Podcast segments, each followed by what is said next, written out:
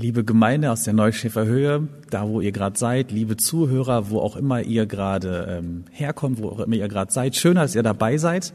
Ich spring direkt rein ins Thema und fang an.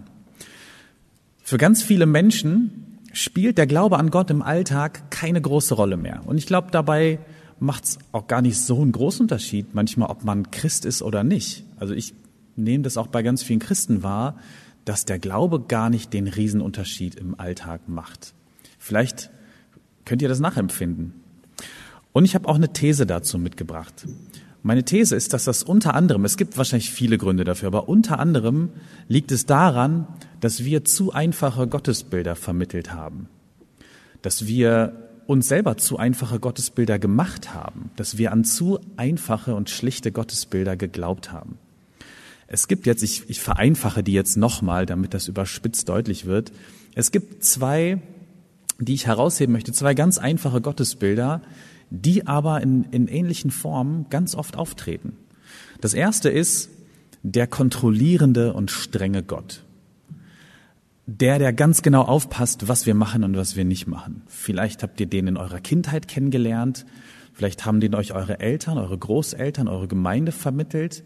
Vielleicht nehmt ihr das jetzt auch immer noch so wahr. Und das ist ein Gottesbild, wenn das einmal in uns reingepflanzt wird, wird man das nicht so einfach los.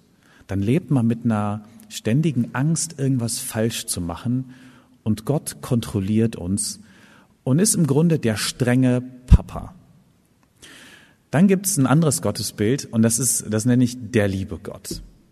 Ähm, wenn man mal dieses Gottesbild vom strengen Gott abgeschüttelt hat, vielleicht hat man das irgendwie geschafft, ähm, vielleicht kommt man dann zu einem Gottesbild, dass Gott lieb ist. Vielleicht ist man auch damit aufgewachsen. Gott, ja, ist doch der liebe Gott, oder? Das ist ein Gott, der keinen Anspruch an uns hat, bei dem ich auch keinen Widerstand gegen mich spüre, bei allem, wie ich mein Leben so lebe, was ich mache und so. Ähm, es macht im Grunde keinen großen Unterschied, ob es ihn gibt oder nicht. Das ist kein Gott, der mir sagt, so kann Leben gelingen und so gelingt dein Leben nicht. Es ist ein Gott, der eigentlich alles Schulterzucken toleriert. Ist schon okay. Ich kann das verstehen, wie du bist. Du hast ja auch eine schwere Kindheit.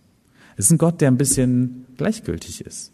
Mich erinnert das immer an einige Lehrer, die ich früher hatte. Ich hatte einige sehr gute Lehrer, aber einige Lehrer, denen äh, da habe ich mich zwar einerseits gefreut, in den Unterricht zu gehen, weil das immer entspannt war. Ähm, ich musste nie Angst haben, habe ich die Hausaufgaben gemacht, habe ich sie nicht gemacht, äh, fand die gut oder nicht. Ähm, Im Grunde interessiert das den Lehrer selber nicht so. Der ist selber froh, wenn die Unterrichtsstunde ganz entspannt vorbeigeht, ähm, auch für ihn oder sie. Ähm, es sind, es sind Lehrer, die auch nicht viel erwartet haben und bei denen am Ende auch nicht so viel bei rumgekommen ist. Ich habe nicht viel gelernt, aber in der Stunde, in der ich da saß, war es ganz nett.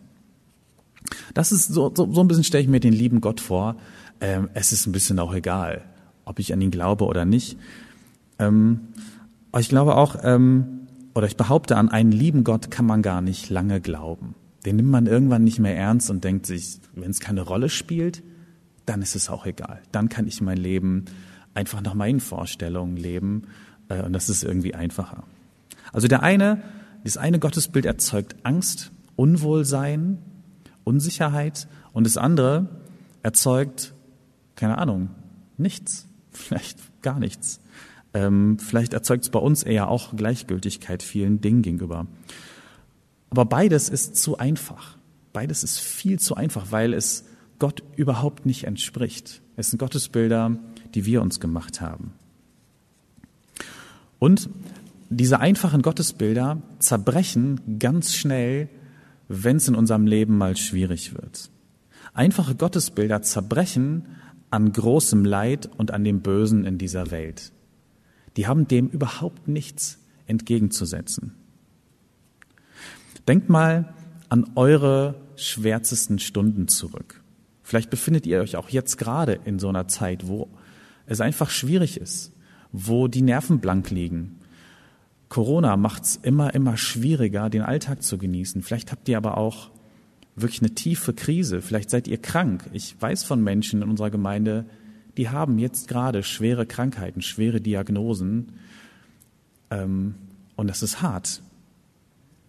Es gibt Menschen, die haben Krebs. Es gibt Menschen, die haben andere verloren und sind einsam. Es gibt Menschen, die haben tiefe innere Krisen. Was macht man denn dann, wenn man das erlebt mit einem strengen Gott oder mit einem lieben Gott? Der strenge Gott, ähm, der sagt einem dann auf einmal nur, bin ich daran schuld, was ich gerade erlebe? Ist es Sünde, die in meinem Leben ist? Äh, muss ich Angst haben, dass Gott mich jetzt auch noch dafür bestraft, dass es mir so schlecht geht? Habe ich nicht genug geglaubt? Und der liebe Gott, was mache ich mit dem? Ist der liebe Gott einfach nur da? Und ähm, wie, wie kriege ich den lieben Gott mit dem zusammen, was ich gerade erlebe? Ähm, hat er einfach nicht die Macht, einfach nicht das Interesse, mir zu helfen, mir aus meinem Schlamassel äh, zu helfen, mich da rauszuheben? Hat er kein Interesse daran, mein Leid zu mindern? Was ist mit dem lieben Gott? Kommt das Böse oder das Schwere, was ich gerade erlebe, von ihm? Und wenn ja, warum eigentlich? Von wem kommt denn das ganze Leid und das Böse, das wir sehen, das wir in den Nachrichten tagtäglich sehen und was ich ehrlich gesagt oft nicht mehr sehe und nicht mehr anmache, weil es mich überfordert, weil es viel zu viel ist? Wer ist dafür verantwortlich? Ist es der Teufel? Ist es der Böse? Ist das alles eine Folge von Sünde in der Welt? Ich lasse diese Fragen mal so offen stehen und lese den Bibeltext für heute. Ein Bibeltext, der steht in Hiob Kapitel 19, die Verse 19 bis 27. Da spricht Hiob.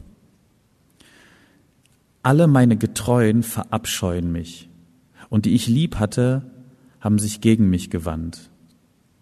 Mein Gebein hängt nur noch an Haut und Fleisch, und nur das nackte Leben brachte ich davon. Erbarmt euch über mich, erbarmt euch, ihr meine Freunde, denn die Hand Gottes hat mich getroffen. Warum verfolgt ihr mich wie Gott und könnt nicht satt werden von meinem Fleisch?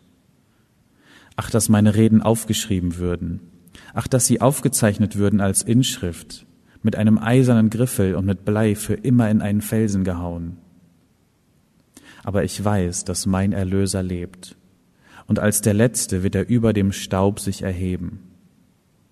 Nachdem meine Haut noch so zerschlagen ist, werde ich doch ohne mein Fleisch Gott sehen. Ich selbst werde ihn sehen, meine Augen werden ihn schauen und kein Fremder. Danach sehnt sich mein Herz in meiner Brust. In dem Text steckt eine Menge, aber es steckt erstmal für mich eine, eine faustdicke Überraschung darin. Hier wird nicht irgendwer für das Leid verantwortlich gemacht, das Hiob erlebt. Kein Teufel, keine Sünde, kein anderer Mensch, sondern Hiob traut sich und sagt, Gott war das. Gott ist dafür verantwortlich. Seine Hand hat mich getroffen, steht hier. Wenn ihr das Buch Hiob gelesen habt, sagt ihr, Moment mal, steht das am Anfang nicht ganz, an, ganz anders? In Hiob 1 und 2 wird doch eine andere Geschichte erzählt.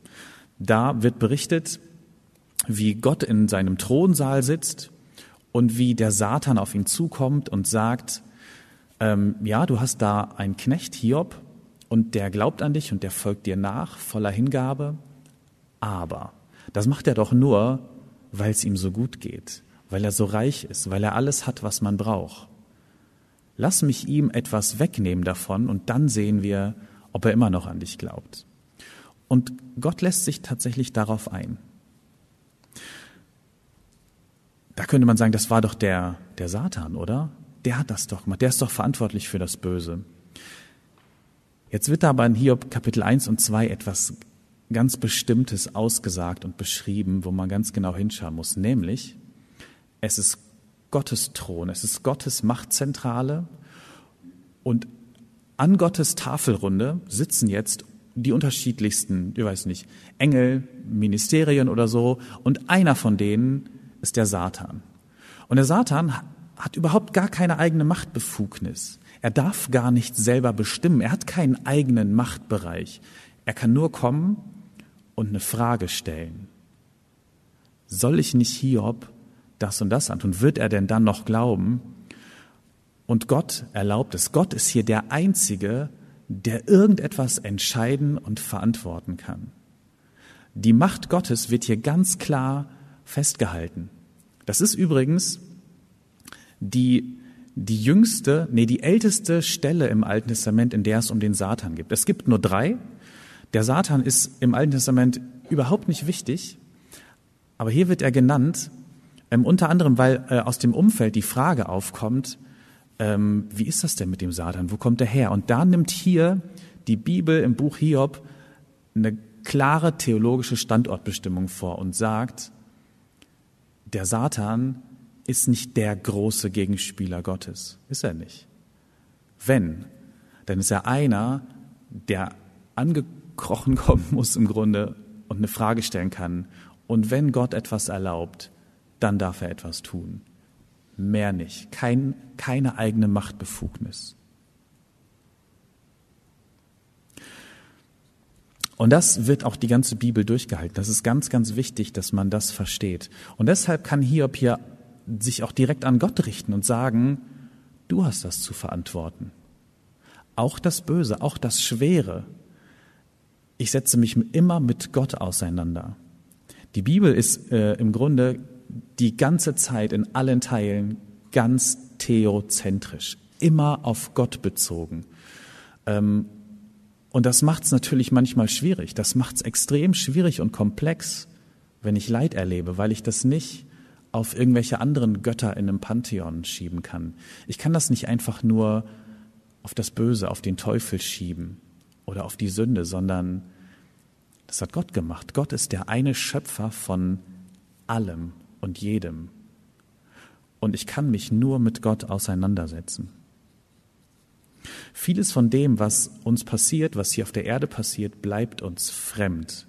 Und wir haben da keine Antwort drauf. Es gibt keine befriedigende und gute Antwort darauf, woher das Böse kommt. Wir wissen es einfach nicht. Es gibt auch keine richtig gute Antwort darauf, warum es krasses Leid, unschuldiges Leid gibt. Es, es gibt keine, es gibt Antwortversuche und die sind auch okay und wichtig, aber es gibt keine endgültige Antwort. So einfach ist es eben nicht. Wir können das nicht einfach auf den Teufel oder auf die Sünde oder auf was anderes schieben. So einfach macht es uns das Hiob-Buch nicht und so einfach macht es uns unser Glaube nicht. Es bleibt immer eine Fremdheit in Gott. Gott zu begegnen ist großartig. Und es bleibt aber auch immer etwas Fremdes in der Begegnung mit Gott, weil wir eben auch dem, dem Bösen und dem Leid begegnen und nicht wissen, woher es kommt. Das müssen wir festhalten. Gott bleibt uns immer auch fremd. Es gibt einen Theologen, der hat gesagt, was für eine Qualität eine christliche Gruppe hat, kannst du sehr schnell erkennen. Haben sie eine angemessene Würdigung der Fremdheit und der Verborgenheit Gottes? Klar, es ist wichtig, dass wir Papa oder Mama zu Gott sagen, dass wir uns vertrauensvoll zu Gott wenden. Aber es bleibt auch wichtig, dass wir sagen, ähm, Gott ist uns auch immer ein Stück fremd und ein Geheimnis.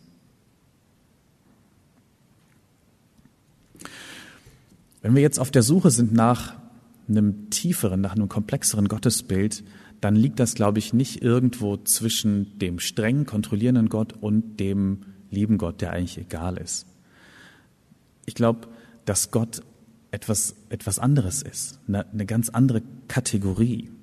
Es gibt den lieben Gott nicht. Es gibt auch nicht einfach nur den streng kontrollierenden Gott, aber es gibt den liebevollen Gott. Es gibt den Gott, der die Liebe ist. Und Liebe ist nie einfach oder simpel. Liebe ist genauso vielschichtig, wie Gottes ist, genauso herausfordernd. Und Liebe hat die Fähigkeit, ähm, ganz vieles zu integrieren und auszuhalten. Also auch zu integrieren, dass, das, dass ich keine Antwort habe auf das Böse oder das Leid, dass es eben da ist, dass Gott in irgendeiner Form auch dafür verantwortlich ist. Liebe hat die Fähigkeit, das zu integrieren und gleichzeitig zu glauben, dass Gott uns nicht vernichten will, dass Gott uns unendlich liebt. Ich habe es jetzt schon ein paar Mal gesagt, es gibt keine Antwort auf großes, unermessliches und unschuldiges Leid. Die gibt's nicht. Aber was bleibt denn dann, könnte man jetzt fragen. Muss ich dann meinen Glauben aufgeben, irgendwo an der Garderobe aufhängen und sagen, dann, dann lasse ich's halt, dann werde ich Atheist? Nein, eben nicht. Denn dann bin ich auch nicht weiter und weiß auch nicht, wer mir helfen soll, wo ich Halt finde in meinen Krisen. Sondern was hilft, ist, einen tieferen, einen vielschichtigeren Glauben zu entwickeln. Es gibt ein paar sehr gute biblische Anhaltspunkte, die uns helfen können, so einen tieferen und vielschichtigeren Glauben entwickeln zu können. Den ersten biblischen Anhaltspunkt nehme ich aus dem Buch Hiob, auch aus dem Buch der Psalmen. Wir haben gerade zwei großartige und tiefe, vielschichtige Psalmen gehört. Und dieser biblische Anhaltspunkt ist die Klage. Im Orient damals haben Menschen und bis heute laut geklagt und schreien, wenn Unglück passiert. Das soll jeder hören. Das ist der einzige Weg, um das irgendwie ausdrücken zu können. Das muss, das muss raus. Im, im Buch Hiob wird Gott richtig angeklagt. Äh, lautstark, lauthals. Und es ist okay. Dem kontrollierenden Gott dem will ich gar nichts klagen, das traue ich mich vielleicht auch gar nicht. Und der liebe Gott, der hört gefühlt gar nicht zu, wenn es schwierig wird. Aber dieser Gott, der hier im Buch Hiob vorgestellt wird, der hört zu, der hält das aus. Hiob klagt kapitellang, wirklich lang und viel. Und Gott hört sich das alles an. Selbst wenn ich Unrecht habe in dem, wie ich mal klage, wie ich sogar Gott anklage. Gott hält das aus. Das ist okay. Und ich mache euch und uns Mut, neben dem Lobpreis, dem Lob Gottes und der Anbetung immer wieder auch Platz für die Klage zu haben, weil das so wichtig ist, weil wir immer wieder Dinge erleben, die schwer sind und die ausgedrückt werden müssen. Und wenn das einer aushält, dann ist es Gott. Das gehört zu einem tiefen, vielschichtigen Gottesbild dazu. Ein anderer biblischer Anhaltspunkt ist nochmal Hiob, der sogar ein bisschen weiter geht, als nur anzuklagen, der sogar rebellisch ist, der Gott Dinge vorwirft, der fragt, warum? Gott, hast du eigentlich nichts Besseres zu tun, als mich zu quälen? Warum machst du das? Lass mich doch in Ruhe. Es gibt auch Psalmen, in denen das sehr, sehr drastisch ausgedrückt wird. So drastisch, wie wir uns das oft gar nicht trauen würden. Hiob ist ein richtiger Rebell und er darf alles rauslassen, was er will.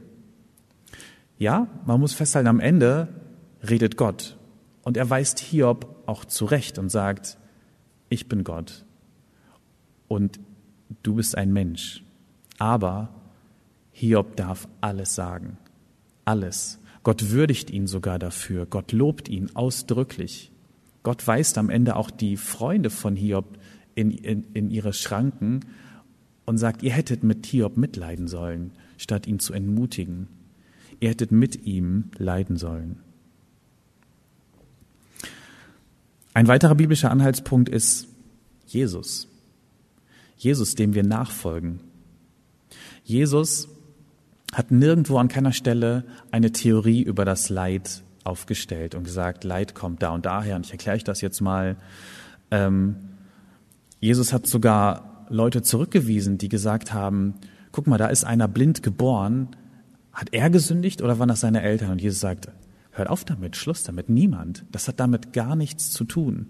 Sondern was Jesus gemacht hat, ist Mitleiden, Dasein, keinem Leid, keinem Schmerz, keiner, keiner Krankheit aus dem Weg zu gehen, sondern diesen Menschen ganz intensiv zu begegnen.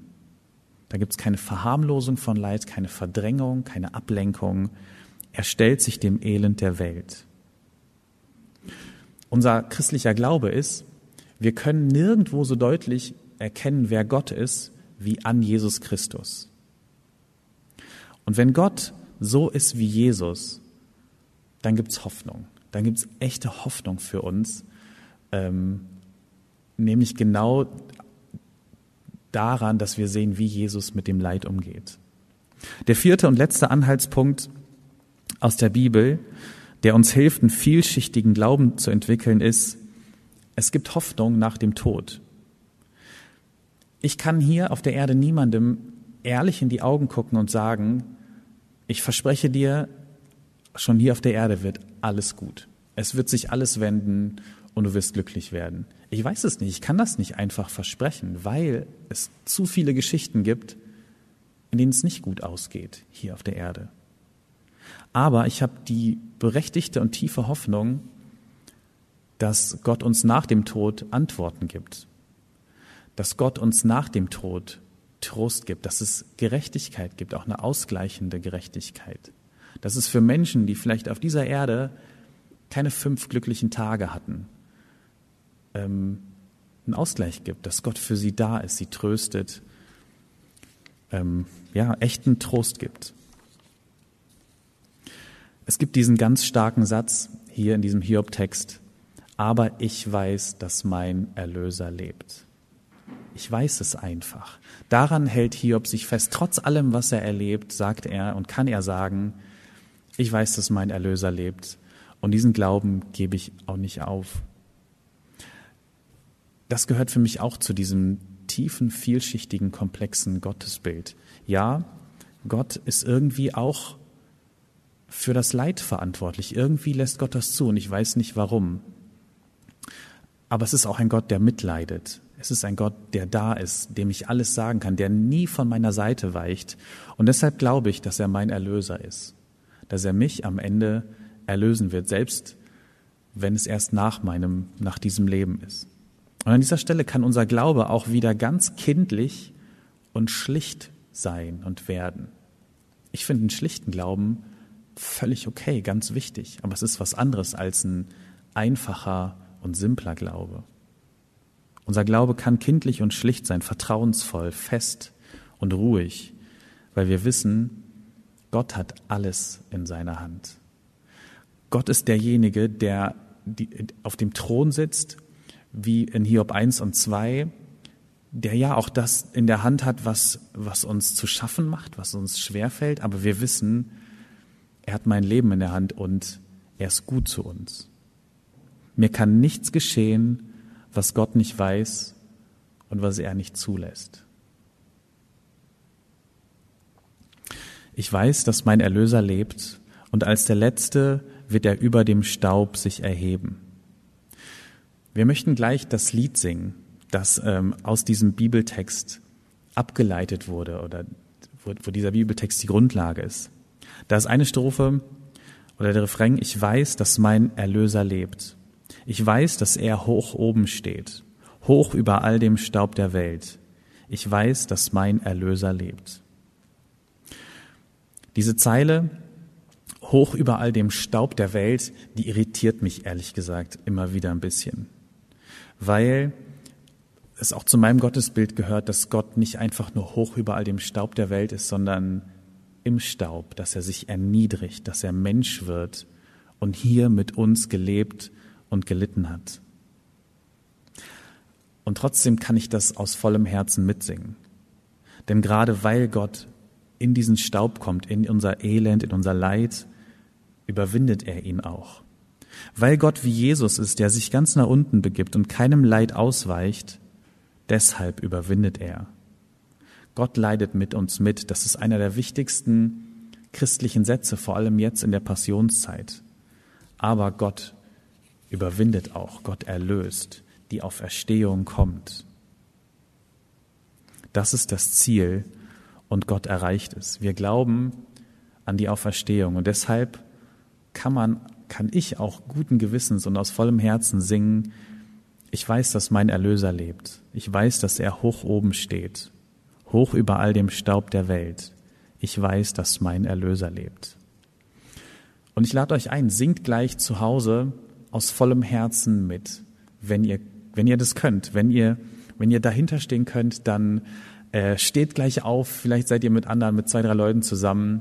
Schließt die Augen und singt es aus vollem Herzen mit. Gott ist es wert.